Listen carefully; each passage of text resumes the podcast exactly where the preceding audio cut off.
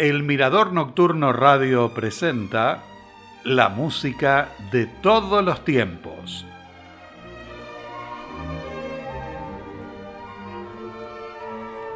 Hola, les doy la bienvenida a un nuevo programa, este mes dedicado a Frédéric Chopin, que nació en Celazo Polonia, el primero de marzo de 1810 y murió en París, Francia, el 17 de octubre de 1849. Fue compositor y pianista y está considerado como uno de los mayores representantes del romanticismo musical. A los cuatro años comenzó a estudiar piano, a los ocho años ofreció un concierto privado en Varsovia. En 1817 publicó su primera obra. El primero de noviembre de 1830, apenas un mes antes de la insurrección polaca, dejó Varsovia y nunca más volvió a Polonia. A partir de 1831 vivió en París donde trabajó como profesor, pianista y compositor. Cultivó amistad con músicos como Franz Liszt, Héctor Berlioz, Gioacchino Rossini, Vincenzo Bellini, Ferdinand Hiller, Friedrich Kalkbrenner y Félix Mendelssohn, entre otros. También participó de la vida cultural, se relacionó con escritores, poetas y pintores. En 1836 conoció a Aurore Dupin de Dudevant, más conocida por su seudónimo George Sand, con la que poco después comenzó una relación que marcó parte de su vida. Comenzaron su vida en pareja instalados en París en viviendas contiguas. En 1838 contrajo tuberculosis y se trasladó junto a George Sand a la isla de Mallorca buscando un mejor clima, pero pasaron un invierno lluvioso y frío. Luego del regreso vivían la mitad del año en Nohant, la finca de George Sand, en las afueras de París. Continuó componiendo y realizando algunas presentaciones. En 1840 publicó varias obras, entre ellas la Sonata Opus 35, el Impromptu Opus 36, los Nocturnos del Opus 37. En 1841 completó además la Fantasía en Fa menor Opus 49 y comenzó la composición de las mazurcas del Opus 50. Al año siguiente estrenó su balada Opus 52, la polonesa Opus 53, el Scherzo Opus 54, el Impromptu Opus 51 y las mazurcas del Opus 56, en las que había comenzado a trabajar el año anterior. Su fama se extendió a varios países, pero fue enorme en Polonia, donde cosechó excelentes críticas y comentarios de la prensa y el público. En 1845 su salud comenzó a deteriorarse, pero continuó componiendo e intercambiando correspondencia con sus amigos. En 1846 compuso los nocturnos del Opus 62 y concluyó la sonata para violonchelo, además dio los toques finales de las mazurcas del Opus 63. En ese tiempo se produjo la ruptura de su relación con George Sand. El 16 de febrero de 1848, ante una sala repleta, ofreció su último concierto en París. Poco después, y a pesar de la fragilidad de su salud, viajó a Londres. A fines de noviembre regresó a París, donde vivió sus últimos meses. Su salud ya estaba muy deteriorada. Su hermana Ludovica viajó desde Varsovia para acompañarlo y atenderlo. Chopin Sabía que el final estaba cerca y le dijo a sus amigos, Encontraréis muchas partituras más o menos dignas de mí. En nombre del amor que me tenéis, por favor quemadlas todas, excepto la primera parte de mi método para piano. El resto debe ser consumido por el fuego sin excepción, porque tengo demasiado respeto por mi público y no quiero que todas las piezas que no sean dignas de él anden circulando por mi culpa y bajo mi nombre. Afortunadamente, eso no sucedió. Frédéric Chopin escribió a lo largo de 15 años 21 nocturnos agrupados con distintos números de opus. Uno fue editado después de su muerte con el opus póstumo 72. Hay otros dos nocturnos sin número de opus, uno en do menor y el que nos ocupa, el nocturno número 20 en do sostenido menor, lento con gran expresión, compuesto en 1830 y publicado 26 años después de su muerte. Se lo dedicó a su hermana mayor Ludovica. Con este nocturno comienza El pianista, la película de Roman Polanski que homenajea a Vladislav Spielman y que el 23 de septiembre de 1939 lo interpretó en lo que fue la última transmisión en vivo de la radio de Varsovia. Poco después, las bombas alemanas sacaron del aire a la radio. A continuación, de Frédéric Chopin, Nocturno número 20 en do sostenido menor, en la interpretación de Vladislav Spielman, grabación realizada en su casa de Varsovia en 1997.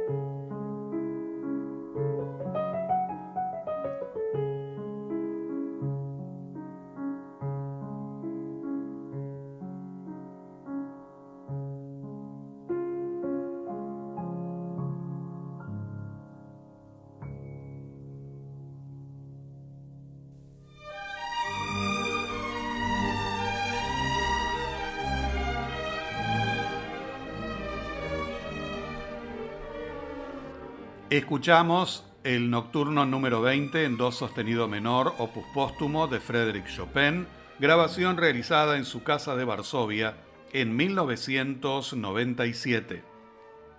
El piano es el protagonista absoluto en la producción de Frédéric Chopin, pero el violonchelo ocupa un lugar muy importante. Compuso varias obras para ese instrumento, como Introducción y Polonesa Brillante para violonchelo y piano, en Do mayor opus 3, el trío para piano, violín y violonchelo en Sol menor opus 8, el gran dúo para piano y violonchelo sobre temas de Robert Le Diable de Meyerbeer en Mi mayor y la sonata para violonchelo en Sol menor opus 65 de 1846. Esta fue la última obra que se publicó en vida del autor. El trabajo en la partitura lo mantuvo ocupado durante un periodo inusualmente largo hasta bien entrado 1846. En una carta a su hermana le manifestó, escribo un poco y tacho mucho. Los bocetos muestran que descartó gran cantidad de material y reelaboró la mayoría de sus ideas antes de decidir la forma final del trabajo. La sonata fue escrita y dedicada a Auguste Franchomme, que la estrenó junto a Chopin y que fue un gran éxito. La partitura fue editada en 1847. A continuación de Frédéric Chopin, la sonata para violonchelo en sol menor opus 65, en la versión de Truls Mörk en violonchelo y Catherine Stott en piano.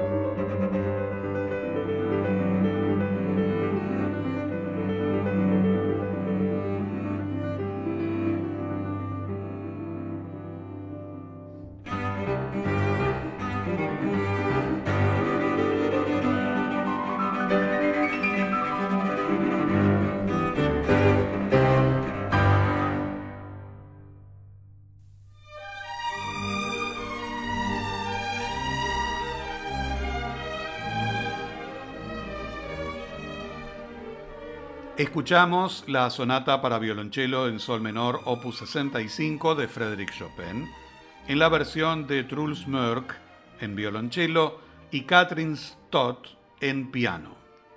Entre 1831 y 1842 compuso las cuatro baladas para piano que se convirtieron en piezas muy famosas y que presentan una gran dificultad técnica.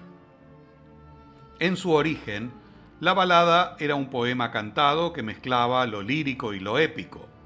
Se inspiró en poemas de su amigo Adam Mickiewicz, también exiliado en París. Los comentarios de Robert Schumann sobre esta obra la describen como una de las composiciones más salvajes e inusuales de Chopin. El poeta Heinrich Heine escribió, Chopin es un gran poeta de la música, un artista tan genial que solo puede compararse con Mozart, Beethoven, Rossini y Berlioz. A continuación, de Frédéric Chopin, la balada número uno en sol menor opus 23 en la interpretación de Christian Zimmermann.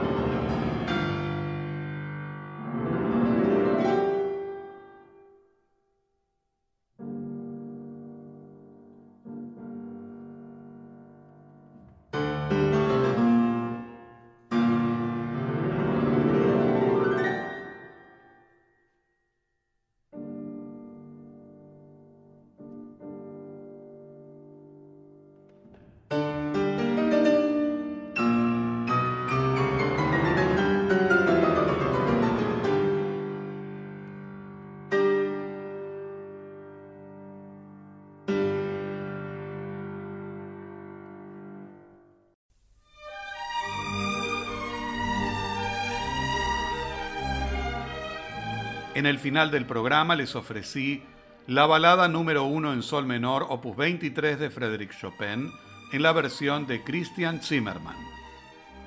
Los invito a que me acompañen el próximo martes. Hasta entonces y muchas gracias.